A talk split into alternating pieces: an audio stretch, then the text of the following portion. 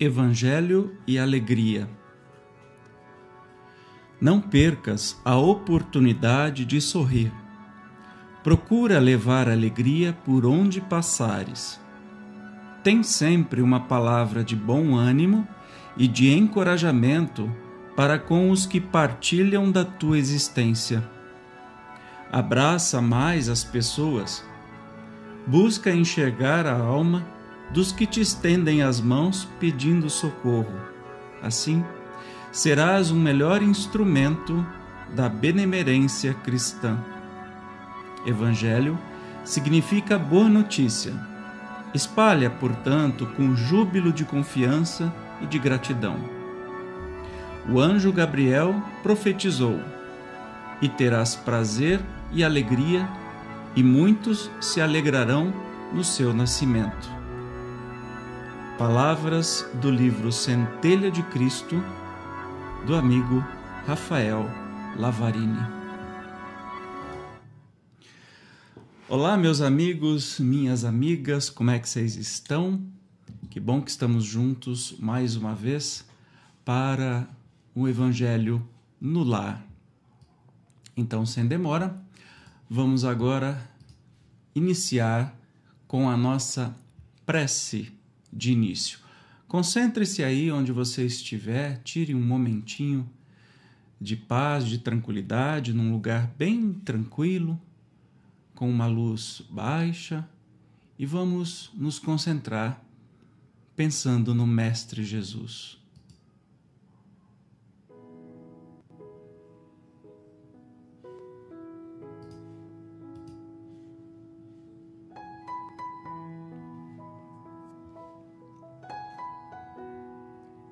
Mestre Jesus, amado amigo, muito obrigado por estarmos juntos mais uma vez neste momento.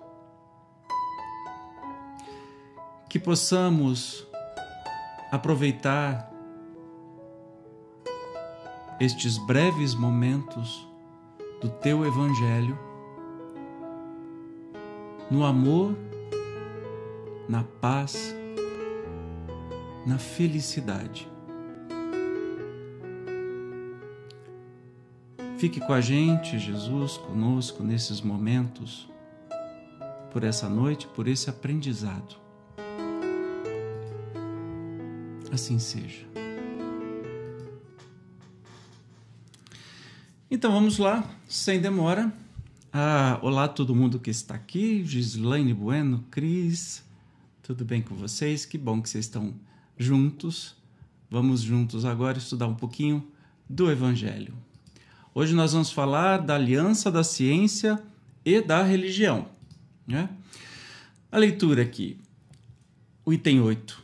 A ciência e a religião são duas alavancas da inteligência humana. Uma revela as leis do mundo material e a outra as do mundo moral. Então, a ciência revela as leis do mundo material e a religião revela as leis do mundo moral. Tendo, no entanto, essas leis o mesmo princípio que é Deus, não podem contradizer-se. Então, aquela história antiga de que ah, a ciência fala uma coisa e a religião fala outra, já era, não existe mais. Tá? Não podem se contradizer. Nós estamos falando de algo que uh, Kardec, os espíritos, nos dizem há mais de 150 anos atrás. Imagine só. Se fossem a negação uma da outra, uma necessariamente estaria em erro e a outra com a verdade, porquanto Deus não pode pretender a destruição de sua própria obra. Ou seja, nem a ciência nem a religião podem se contradizer. A incompatibilidade que se julgou existir entre essas duas ordens de ideias, né, entre a ciência e a religião, provém apenas de uma observação defeituosa e de excesso de exclusivismo, ou seja, tanto a ciência querendo ser ah, tendo a razão plena, quanto a religião tendo a razão plena, num exclusivismo, de um lado e de outro. Daí um conflito que deu origem à incredulidade e à intolerância. São chegados os tempos em que os ensinamentos do Cristo têm de ser completados, em que o véu intencionalmente lançado sobre algumas partes desse ensino tem de ser levantado. Nós estamos falando aqui de um ensinamento, nós estamos no começo do Evangelho, de um ensinamento que Jesus veio falar há, há mais de dois mil anos e, evidentemente, a, a ciência da época era muito, muito, muito primitiva. Né? Então, não tinha jeito dele falar tudo. Então, é isso que está dizendo aqui. Tinha que ser levantado esse véu, em que a ciência, deixando de ser exclusivamente materialista, tem de levar em conta o elemento espiritual, e a religião, deixando de ignorar as leis orgânicas imutáveis da matéria, como duas forças que são, apoiando-se uma na outra e marchando combinadas, se prestarão mútuo concurso, ou seja, se entrelaçam a ciência e a religião para que cada uma é, fale de uma parte das verdades, não é? Então, não mais desmentida pela ciência, a religião adquirirá inabalável poder, porque estará de acordo com a razão, já se lhe não podendo mais opor à irresistível lógica do fato. Então, quando isso acontecer, nós percebemos que, é, mesmo depois de tanto tempo, ainda não, não é chegado o momento, mas tem muita coisa que a ciência é, breca para e que só tem uma explicação. Né? Eu estou fazendo um, estudo do livro dos Espíritos, também aqui no canal, e que uh, a ciência chega num ponto que se pergunta: ora, se tem coisas é, que não são caóticas, ou seja, que não tem o acaso e não é o caos, tem uma organização, tem que ter alguma coisa por trás, não é? Toda causa tem, todo, seu, é, todo efeito tem sua causa. Então, a, a ciência breca aí, por exemplo, quando há o nascimento, uh, quando há a concepção né, do, do, do dos, dos genes uh, do pai e da mãe, masculino e feminino, o que, que acontece?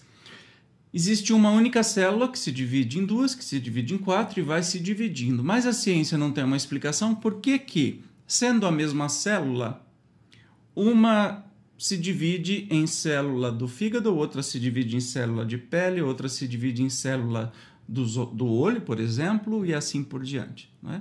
Nós entendemos, nós sabemos por meio de estudos e ah, também relatos dos nossos amigos espirituais que tudo se baseia no perispírito. Quem manda nisso é o perispírito. Mas a ciência breca aí. Então, quando a ciência é, se completar com a religião e vice-versa, aí nós estaremos é, no caminho certo. Né?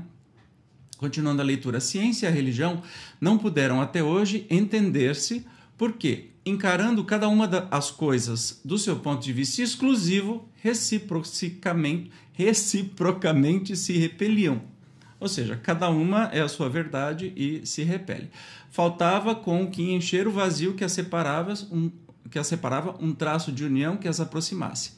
Esse traço de união está no conhecimento das leis que regem o universo espiritual e suas relações com o mundo corpóreo, leis tão imutáveis quanto as que regem o movimento dos astros e a existência dos seres. Uma vez comprovadas pela experiência essas revelações, nova luz se fez. A fé dirigiu-se à razão, esta nada encontrou de lógico na fé. Vencido foi o materialismo. O que mais importa é, exatamente não é qual religião. Religião na ideia de religar com Deus, ou seja, a, nós não estamos falando aqui de uma, de uma religião X ou Y, nós estamos falando do sentimento religioso de se ligar com Deus, que as coisas estão se aproximando cada vez mais e a gente está é, percebendo isso. Né? O que mais importa é vencer o materialismo. Né? Mas nisso, como em tudo, há pessoas que ficam atrás até serem arrastadas pelo movimento geral que as esmaga, se tentam resistir-lhe em vez de o acompanharem.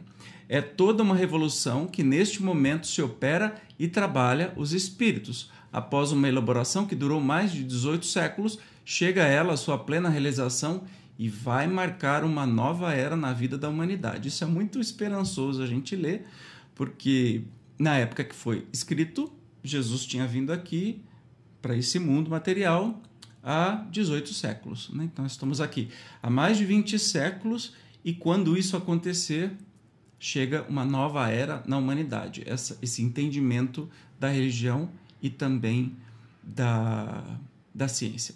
Fáceis são de prever as consequências. acarretará para as relações sociais inevitáveis modificações às quais ninguém terá força para se opor, porque elas estão nos desígnios de Deus e derivam da lei do progresso, que é a lei de Deus. É muito bacana isso, né? Ou seja, vai chegar o momento, certamente vai chegar este momento em que a, a ciência e a religião vão se falar. Não é? Vão se falar. Não tem como é, ser diferente disso, porque isso é um plano de Deus e não tem jeito de contrariar os planos de Deus. Pode-se até tentar, mas não vai conseguir. É, então é, é esperançoso a gente saber disso nesse momento, né? que uma hora vai acontecer, uma hora a ciência e a religião estarão juntas e ambas falando da mesma coisa. Não vai muito longe, nós temos experimentos é, muito legais sendo feitos no mundo inteiro pela ciência, por cientistas e que já trazem muita coisa boa, já trazem muito resultado. Então isso é fora de série, nos deixa cada vez mais felizes. Em particular, do querido amigo admirado Dr. Paulo César Frutuoso, experiências de materialização de espíritos no lar de Frei Luiz, lá no Rio de Janeiro. É, quem quiser pode ler os livros dele, tem todos os relatos onde é, muita coisa foi registrada, inclusive fotograficamente, etc. e tal. Então, provando, comprovando né, esta realidade que é a realidade espiritual. E, inclusive, eu gosto muito que ele chama de universo paralelo. Em vez de falar de meio espiritual, ele fala universo paralelo, que é o que a ciência nos diz hoje sobre os universos paralelos. Que nós temos o nosso universo aqui, que é infinito, a gente não consegue enxergar o fim dele, não consegue nem compreender essa infinitude e ainda temos universos paralelos que interpenetram em outras dimensões este universo, ou seja, nós estamos falando aí do mundo espiritual que muitas pessoas têm a capacidade de enxergar e falar e se relacionar com esse universo paralelo com esse mundo espiritual, que são os médiums. Né? E temos também muitos trabalhos de transcomunicação instrumental, onde também, de novo, é o experimento científico chegando lá, registrando imagens, as transimagens, registrando é, as, as, os áudios, né? os recados, as conversas, as comunicações que existem entre as dimensões. Então, muita coisa boa nos aguarda é, num futuro não muito distante. E que bom que estamos aqui. Aguenta o tranco, nós estamos na, na, na transição. Aguenta o tranco que vai passar. Deixa eu só falar um oizinho aqui. Paulinho querido, Paulo Facundini, saudades também, meu amigo. Gislaine Bueno, Associação Médico Espírita. Muito bem, muito bem. Espero que estejam todos bem e em segurança. Então, os convido neste momento de fazer a nossa vibração final e da gente é, conversar mais um pouquinho com Jesus especialmente no agradecimento nessa noite. Vamos lá?